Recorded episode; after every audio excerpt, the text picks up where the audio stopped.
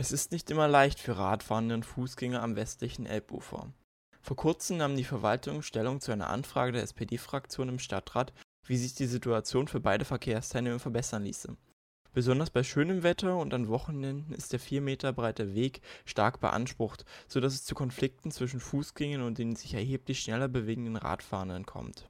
Für Radfahrende stellt die Strecke eine der wichtigsten Verbindungen durch die Stadt dar. Viele Magdeburger und Magdeburgerinnen nutzen den Radweg, um schnell und entspannt zur Arbeit, zur Uni oder auch zum Einkaufen zu kommen. So der Vorstandsvorsitzende des ADFC Magdeburg Norman Dreimann. Aber auch touristisch sei die Strecke westlich entlang der Elbe wichtig. Der Weg entlang des Elbufers ist eine Alternativroute des Elberadwegs, dem beliebtesten Fernradwegs Deutschlands. Viele Touristen nutzen die Alternativroute, da die Hauptroute durch die Innenstadt schlecht ausgebaut ist. Aber auch Magdeburgerinnen und Magdeburger nutzen die Strecke für Fahrradausflüge in ihrer Freizeit. Und besonders dann kommt es zu unangenehmen Situationen, da es im gemeinsamen Verkehrsraum nicht genug Platz für beide Verkehrsteilnehmer gibt.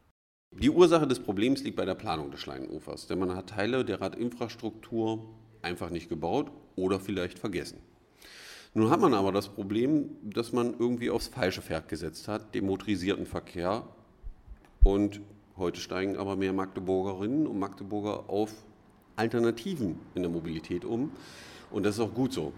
Sie helfen der Stadt damit, ihre Klima-, Lärm-, Luftverschmutzungs- sowie Geldprobleme zu lösen. Und jetzt müssen natürlich für die Stelle Lösungen gefunden werden, die die nachhaltige Mobilität fördern und nicht noch mehr Steine in den Weg legen. Denn als Radfahrer hat man es in Magdeburg schon schwer genug. Als kurzfristig realisierbare Maßnahme schlägt die Verwaltung vor, den Weg entlang der Elbe in eine Fußgängerzone radfahrerfrei umzuwandeln. Dort dürften Radfahrer dann nur noch mit 7 km pro Stunde entlangfahren und Fußgänger nicht überholen. Doch eine Veränderung der Beschilderung wird das Problem nicht lösen. Die Schilder auszutauschen ändert nur die Rechtslage, aber nicht die Realität. Fußgängerzone Radfahrer frei würde den Verkehrsraum für Radfahrende, wenn sie sich an die Regeln halten, praktisch unnutzbar machen. Wir schaffen also nur ein neues Problem. Alternativ schlägt die Verwaltung vor, zusätzliche Piktogramme auf dem Boden aufzubringen, die deutlich machen, dass der Verkehrsraum von Radfahrern und Fußgängern gemeinsam genutzt werden soll. Auch der ADFC hält eine ähnliche Lösung für sinnvoll.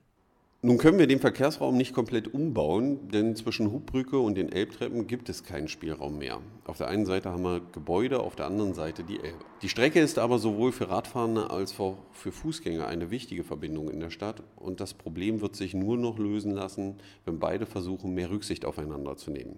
Vielleicht können zusätzliche Bodenmarkierungen dazu aufrufen und dabei helfen.